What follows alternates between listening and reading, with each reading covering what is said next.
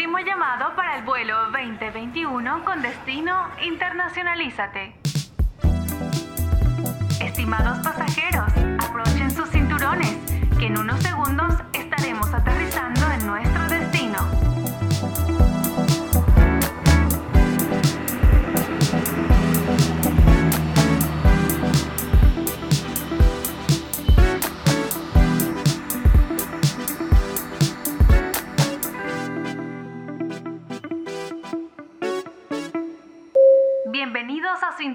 internacional. Gracias por volar con Unifrance. Conviértete en un profesional con visión global. Amplía tus fronteras y descubre el mundo. No pierdas tu oportunidad. Internacionalízate. Sean todos bienvenidos a este octavo episodio de Internacionalízate, un podcast que te dirá todo lo que necesitas saber sobre el programa de intercambios. Yo soy Laura Leigue y los estaré acompañando en este maravilloso viaje sonoro que nos brinda Unifrance. En el episodio de hoy nos acompaña Julio. Él tiene 22 años, es amante de la aventura y además bombero voluntario. Él ama los viajes y ha estado en Jalisco. Ahora está junto a nosotros para contarnos acerca de esta maravillosa experiencia. Bienvenido. ¿Qué tal? Muy buenas, muy buenas noches. Este, pues muchas gracias por la invitación. Y pues sí, vamos a comentar un poco de esta aventura que fue el intercambio en México. Claro que sí, estamos muy contentos de tenerte, Julio, en este episodio del podcast Internacionalízate para conocerte un poco más y conocer esta maravillosa experiencia que viviste el 2020. Pero antes de entrar en detalles, queremos conocerte un poquito más. Julio, ¿tienes algún apodo? Eh, pues por ahora no, pero bueno, fue una gran aventura allá en México y varios amigos, por el hecho de que yo soy bombero ya hace bastantes años, eh, pues me terminaron llamando eh, Bomberman, entonces prácticamente es algo que con cariño me, me traje desde México. Bomberman, está bueno el apodo, está bonito. Buenísimo. Julio, ¿nos puedes contar alguna anécdota universitaria que hayas tenido, ya sea aquí en Unifrance o allá en México? ¿Alguna anécdota que, que recuerdes? Tal vez algo gracioso o algo que te haya sucedido y lo recuerdes mucho. Pues el primer día podría ser, porque la verdad cuando uno llega a una universidad nueva, todo es nuevo, la verdad unas experiencias increíbles. El primer día me perdí, no supe cómo llegar yo me perdí, me perdí en la universidad y preguntando, preguntando a algún docente, preguntando a algún amigo, conociendo personas nuevas. Tenía amigos de, España, de Francia, que conocí ese mismo día y pues me ayudaron a llegar a donde correspondía, ¿no? Que era la sala de conferencias donde nos iban a dar la bienvenida. Buenísimo.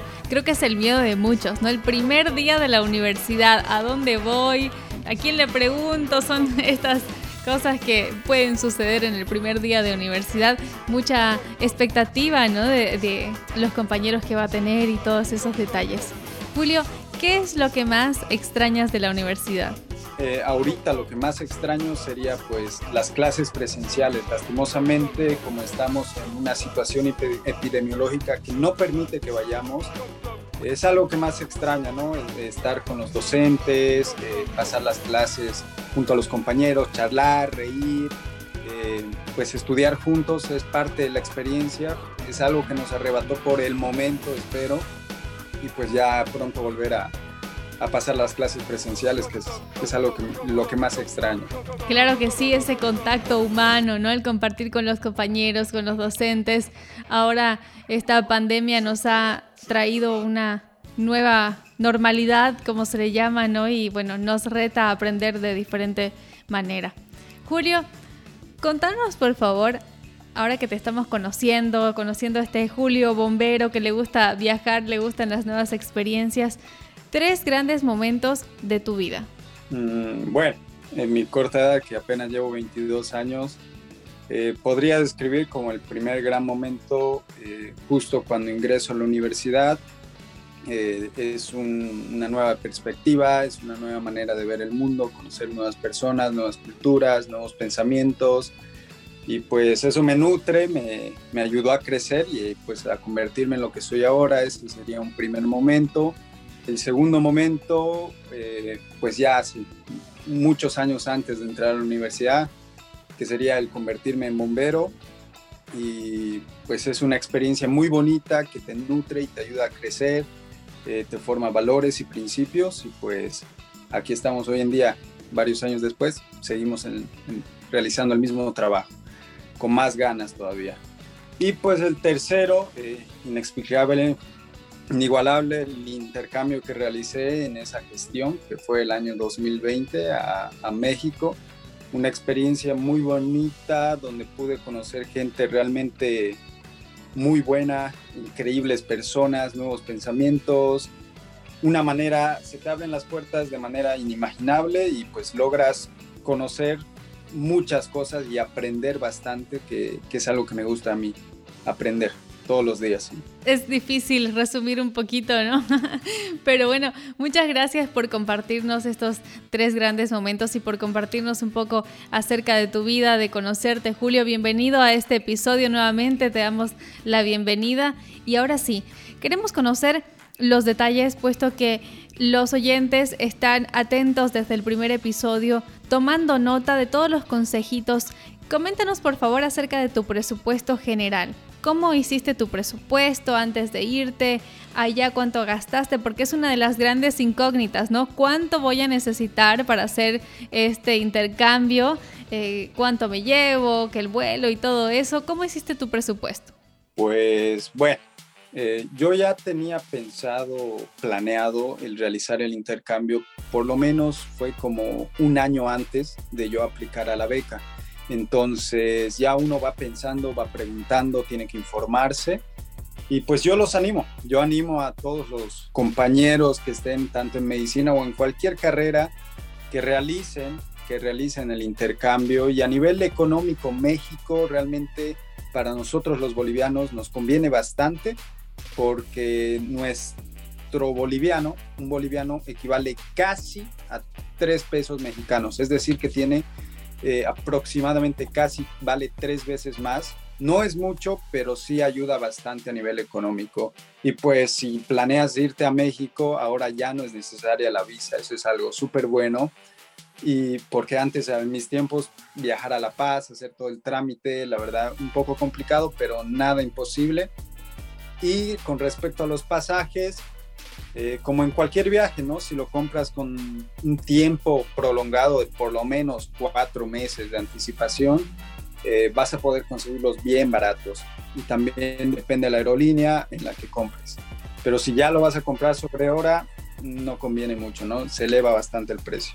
Correcto, y aquí aprovecho de mencionarles que Unifrance tiene un convenio con la línea aérea Amazonas con la que ustedes como estudiantes van a poder acceder a descuentos especiales en la compra de sus boletos aéreos en caso de que tomen la modalidad eh, presencial. Así que bueno, es un consejito que les damos también para la hora de que hagan su presupuesto, puedan consultar con la línea aérea Amazonas para eh, obtener estos descuentos especiales como estudiantes. Y bien lo decías, ¿no? Es importante investigar acerca de la ciudad donde voy a ir, el tipo de cambio.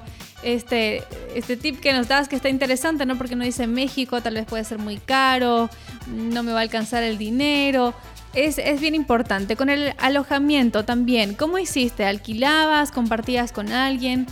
Pues respecto al alojamiento, yo estuve en México. Bueno, antes de viajar yo pregunté, investigué, entonces hubo una amiga y varios amigos también que de, la, de nuestra misma universidad ya habían ido a México de intercambio. Entonces yo les pregunté dónde llegaron, qué tal sus experiencias, cómo fue, y pues ellos me recomendaron un lugar que se llama Vives Tú, eh, que es una vivienda estudiantil.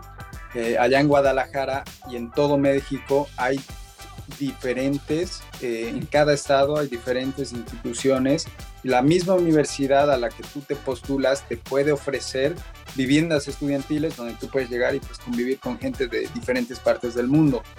Yo vivía con por lo menos nueve personas más en mi casa entre hombres y mujeres de diferentes lugares, España, Francia, este, mexicanos, peruanos, entonces de Costa Rica, o sea, de diferentes partes del mundo.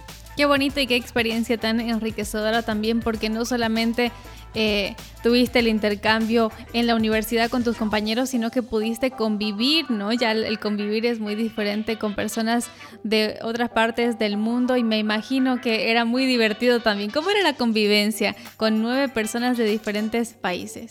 Pues increíble, la verdad si uno va con una excelente actitud, positivo y con ganas de conocer y aprender y hacer nuevos amigos, la verdad para mí se volvieron más que amigos, se volvieron mi familia. Pues increíble, es la única palabra que yo puedo resumir, realmente se disfruta mucho y se aprende mucho. Qué bonito ese término, familia, pues el acompañarse también es súper importante y seguramente les va a tocar tener esta experiencia a las personas que decidan tomar el intercambio junto a Unifrance. Julio, ¿cómo fue vivir en México? Ya hablando de este cambio total, ¿no? De, Santa Cruz hacia México, ¿cómo fue? La verdad me sentí todo el tiempo seguro, me sentí en casa, eh, no hubo ningún problema. Al igual que en cualquier parte del mundo, en cualquier país, siempre va a haber peligros, o sea, zonas de peligro, va a haber delincuencia, robos, etcétera. Eh, pues obviamente tiene que averiguar en qué zonas eh, vivir, dónde no ir y dónde ir, preguntar a las mismas personas de, de la ciudad o del estado en este caso en México, eh, qué lugares son los peligrosos y qué lugares no. Y ya pues uno los evita, ¿no? Seguramente hay ciertos cuidados que deben tener los estudiantes a la hora de, de irse a otro país, no solamente hablando de México. Es importante que puedan investigar las zonas para que puedan tener un alojamiento que sea en una zona segura, una zona estudiantil sobre todo. En cuanto a esto, ¿cuáles fueron los cuidados que te recomendaban allá, además de no ir por ciertas zonas y todo lo que nos comentabas anteriormente? Pues, a ver, algo que me recomendaron era de que no tengo que andar con mi pasaporte por la calle, sino con una foto de mi pasaporte por la calle, porque bueno, pues eso fue algo con lo que yo no alcancé a investigar, yo salía con mi pasaporte, nada más dos veces me pasó, eh, pero la verdad nadie te pide, la policía no tiene por qué detenerte, la verdad tú estás en condición de mexicano allá, así que no pasa nada, si es que está todo dentro de lo legal lo que vas a hacer, pues vivir tranquilo y disfrutar. La verdad eh, no hay como, como explico, las zonas eh, sí están bien delimitadas. Hay lugares donde hay más peligro y donde hay menos peligro. Pero es como acá. Si conoces a alguien de, de este lugar donde hay bastante peligro, pues no pasa nada tampoco, ¿no? Pero a ver, es mejor no entrar ahí. Y bueno, ese tip es muy, pero muy importante. No anden con su pasaporte, chicos, porque además se les puede perder la mochila o quizás los asaltan, que esperemos que no, y es todo un lío. Así que es mejor una fotito o una fotocopia del pasaporte y listo. Antes, bueno, con la visa, ahora ya no necesitamos visa para México, afortunadamente, así que ese es un plus también. Y qué bonito esto que nos dices, ¿no? Que tenemos tanto en común con los mexicanos. Me imagino que en la comida también. Coméntanos acerca de la gastronomía. ¿Aprendiste a cocinar comida mexicana? ¿Cómo te fue con la gastronomía? Pues la verdad probé casi de todo. Eh, bueno, gracias a, a que yo pude conocer aproximadamente casi la mitad de México. Entonces fui probando en cada estado todo lo que podía, cada plato nuevo, eh, son sabores muy distintos. Pues terminé probando los mejores tacos de mi vida. Después de haber probado unos 100 mil, ahí recién pues pude encontrar los ideales que están en Nayarit, así que pues increíble, increíble, van a disfrutar mucho con la comida, es muy rico, muy rico. Claro, siempre mejor, ¿no? En el lugar y, y qué bonito esto que que nos dices que has podido probar muchas cosas, conocer personas y es parte de la experiencia, ¿no? El explorar, el viajar también, que se hace bastante entretenido en los fines de semana, aprovechar de viajar por ahí cerquita y conocer lo más que se pueda para sacarle el jugo a esta experiencia. Hablando acerca de la experiencia de la universidad, de este eh, plan de estudios también, Julio, coméntanos acerca de, de tu carrera en sí, ya pasando las clases en la universidad. Me imagino que aprendiste un montón y le sacaste provecho a la mayoría de tus docentes y a, lo que llevabas. ¿Qué semestre cursaste allá? Por recomendación, yo fui a, cursar allá el séptimo semestre. Fui a hacer mis materias clínicas como yo estudio medicina, eh, ya me tocaba empezar con cardiología, neumología, reumatología, psiquiatría, inmunología. Entonces, eh, lo que hice fue ir a, prácticamente eh, pasar las materias clínicas allá y pues hacía mi, práctica y la teoría eh, en el Hospital Civil Viejo de Guadalajara, era la práctica, la verdad increíble el hospital. Y pues disfrutando, disfrutando allá las clases, las clases teóricas son a las 7 de la mañana, entonces pues uno tiene que estar ya despertándose a las 6 si es que quiere llegar temprano, porque a, mí me agarró en curva, aquí entramos 7 y media, yo me estaba acostumbrando con el cambio de horario, entonces fue complicado la primera semana para mí porque no podía despertarme eh, para llegar a, a, tiempo y siempre llegaba 10 minutos tarde, aparte de que era invierno y hacía un frío, pero a ver, fue parte de la experiencia. ¿Y qué consejo le podrías dar a los estudiantes ya específicamente de medicina que estén escuchando este podcast y eh, en cuanto a la universidad, ¿qué consejo podrías darle a los estudiantes que vayan a elegir esta universidad? Bueno, yo escogí México porque ya me habían comentado de, pues, de experiencias bien chidas que, se, que hay allá eh, que la universidad es muy buena. Por ejemplo, la UDG, que está en Guadalajara, en Jalisco, es una de las mejores universidades a nivel México. Es la que le da competencia a las universidades que están en el, en el DF, en México mismo, que es Ciudad de México, y en Monterrey, que en, esos, en, esas en esos tres estados hay, existen las tres mejores universidades. Entonces Jalisco y el Hospital Civil de Guadalajara, tanto para hacer especialidades como para hacer este, tu internado, para hacer tu intercambio, es de las mejores opciones porque están los mejores docentes, eh, se encuentra una calidad académica bien, bien alta. Mis docentes con 30, 32 años ya tenían doctorado, masterado, diplomado, o sea, total, unos cracks y pues se aprende bastante, se aprende mucho.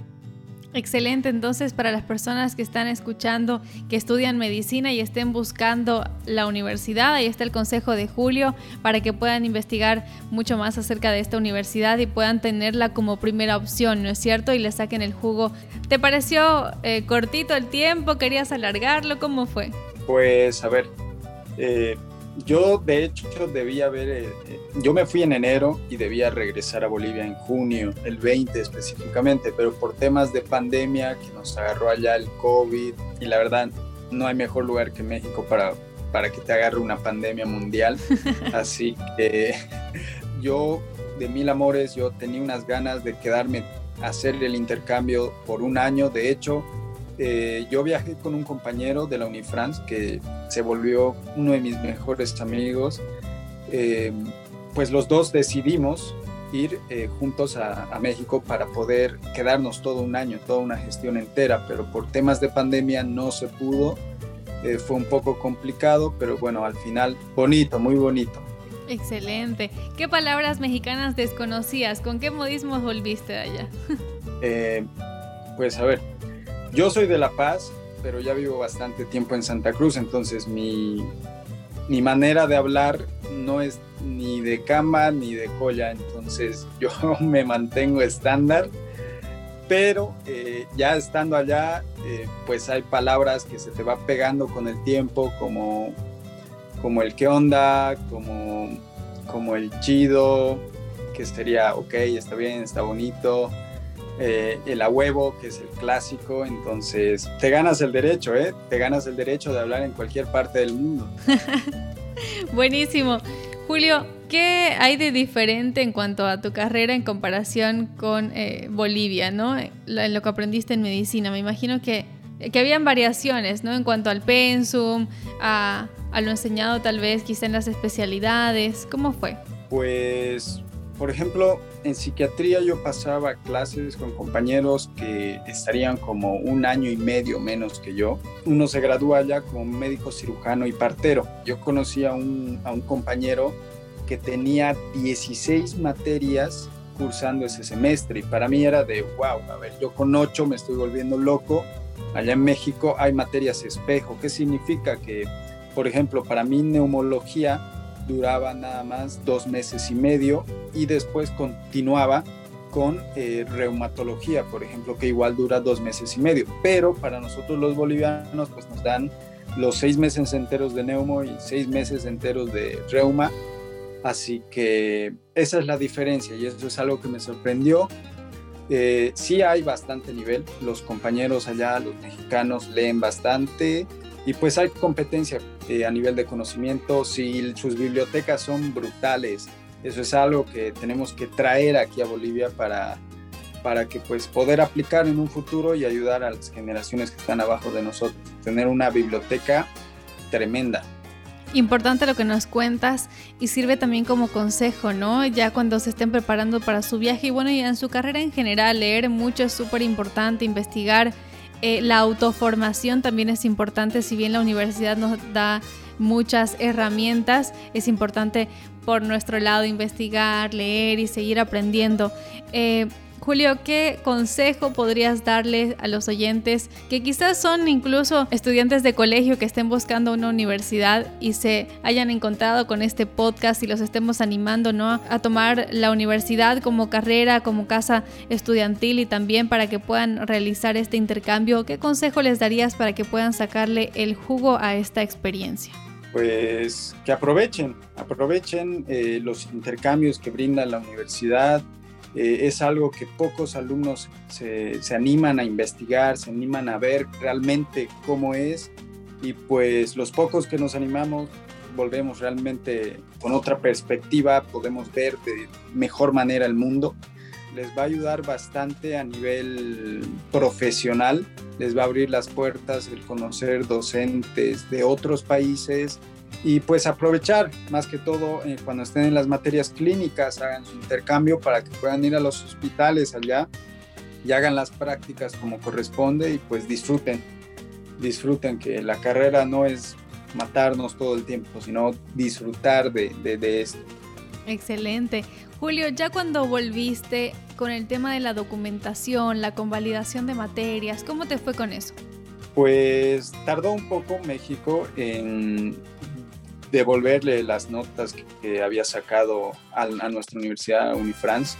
Eh, pero no hubo ningún problema, la, UDG devolvió completamente, eh, o más bien proporcionó completamente a la Unifrance, eh, a mi director de carrera, todas las notas de las materias que, que, había cursado allá en el semestre, esas fueron añadidas a, a mi historial de notas, tal cual como, como las había cursado allá.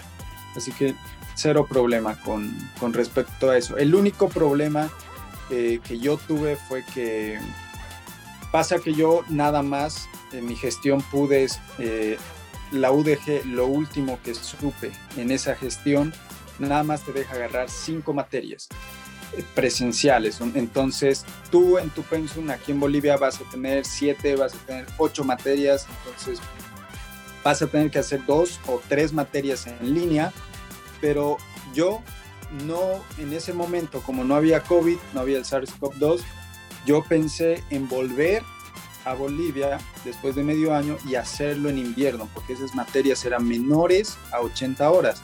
Entonces, lastimosamente, al final no pude porque todo a partir de, esa fecha fue online.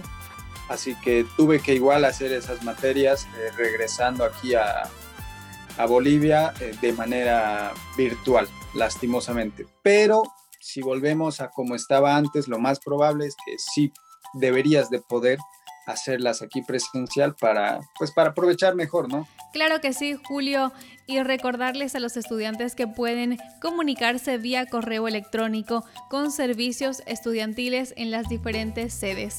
En la sede de Santa Cruz pueden comunicarse con Dilio Campos al correo dilio.campos@unifrance.edu.bo, en La Paz con Ariani Tania Rojas al correo ariani.rojas.unifrance.edu.bo, en El Alto con Raisha Vera al correo raisha.vera.unifrance.edu.bo y en Cochabamba Mauricio Orellana, su correo mauricio.orellana.unifrance.edu.bo Así que ahí están los correos electrónicos para que ustedes puedan comunicarse con servicios estudiantiles de cada una de sus sedes. Ahora ya casi llegando a la parte final de este podcast, quiero leerte una frasecita y preguntarte qué opinas al respecto. Dice, la gente no hace viajes, son los viajes que hacen a la gente. En tu caso, ¿qué fue lo que cambió en ti gracias a este programa de intercambio?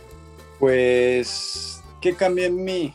No puedo decir que todo, pero sí me, hizo crecer bastante a nivel de el poder convivir con personas de diferentes culturas, con diferentes pensamientos, te nutre bastante. El poder viajar, el poder conocer, te hace crecer. Y hay que disfrutar, más que todo. Yo me volví, volví aprendiendo lo que es disfrutar, porque prácticamente yo era de los estudiantes que era universidad, gimnasio, eh, salir a emergencias y allí ya fue. Y de vez en cuando salía a algún lado. Entonces allá pude encontrar el equilibrio que tenemos que mantener todos los estudiantes. Estudiar, darle sí el tiempo a eso, pero también hay tiempo para nosotros y encontrar. Existe ese equilibrio. Interesante lo que nos dices, el equilibrio es muy importante, ¿no? Para que podamos no solamente vivir esta experiencia al máximo, sino también para que estemos bien, completamente, en todas las áreas y podamos disfrutar. Así que eh, ese es un eh, consejito importante que nos deja Julio, que es, fue parte de su experiencia, de lo que él ha vivido. Y bueno, ya eh, llegando a esta parte final, queremos agradecerte Julio por estar junto a nosotros en este podcast, por haber compartido toda tu experiencia y esperamos que ya se animen a volar junto a Unifrance en, esta, en este programa de intercambios que les da la universidad. Así que gracias nuevamente Julio. Eh, esperamos que puedas escuchar los próximos podcasts donde estamos compartiendo nuevas experiencias, más consejos para que los estudiantes puedan estar preparadísimos para este programa. Sí, muchas gracias a ustedes por la invitación y pues espero que, que se animen, vayan y disfrutan, conozcan es la mejor experiencia que van a tener. Muchas gracias, gracias queridos oyentes por acompañarnos en un nuevo episodio del podcast Internacionalízate. Con nosotros será hasta el siguiente episodio. Chao, chao.